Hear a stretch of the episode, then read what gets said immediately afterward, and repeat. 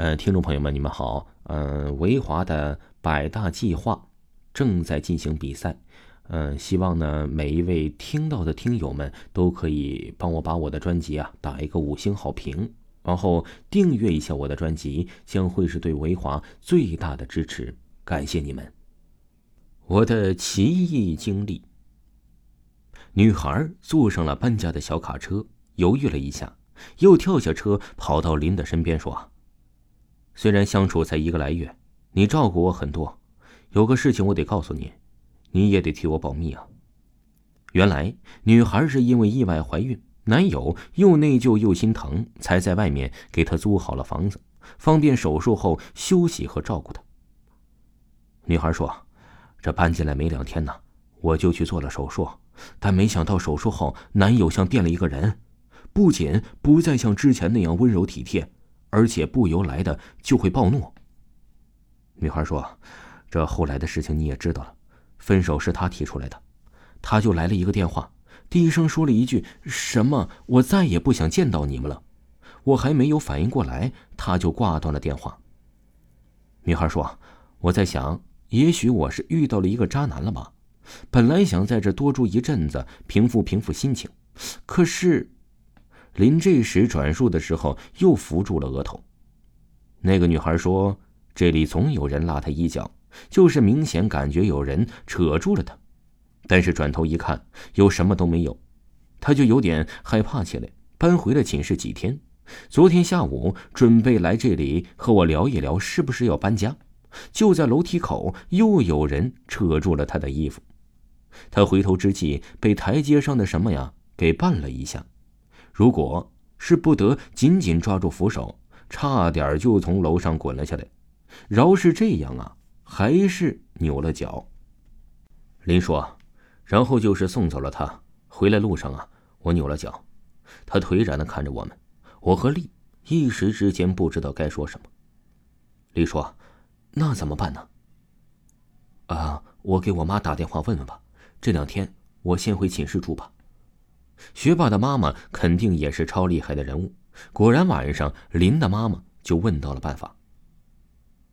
林的妈妈告诉林，捡那种用过的邮票越多越好，弄一堆来。这赶上晚上十二点，在屋子里烧了这些邮票。注意啊，嗯，不要学习，这是注意放火。灰烬扫到了床底下靠近枕头的位置，就会好了。真的假的？我们都惊了。还问阿姨的原理何在？阿姨模模糊糊的说了：“可能是撞到什么了吧。”当天晚上，我和丽亚壮着胆子，拿着好不容易搜刮过来的几张邮票，战战兢兢的十二点开始烧了起来。也说的奇怪吧，一方面邮票太小了，很难烧成灰；一方面烧完的细小的灰白色的灰烬，可能是因为特别轻，在屋子里漂浮着打着转儿。灰烬被我们努力收集着，扫到了床底下指定的地方。三个女生就在这个小小的床上挤了一晚，没人提醒睡客厅的事情。第二天似乎没有任何变化，但似乎又有了一些什么不同吧。起码林说脚踝不那么痛了。下午就来了另外一个考研的女孩找合租，一切都很顺利。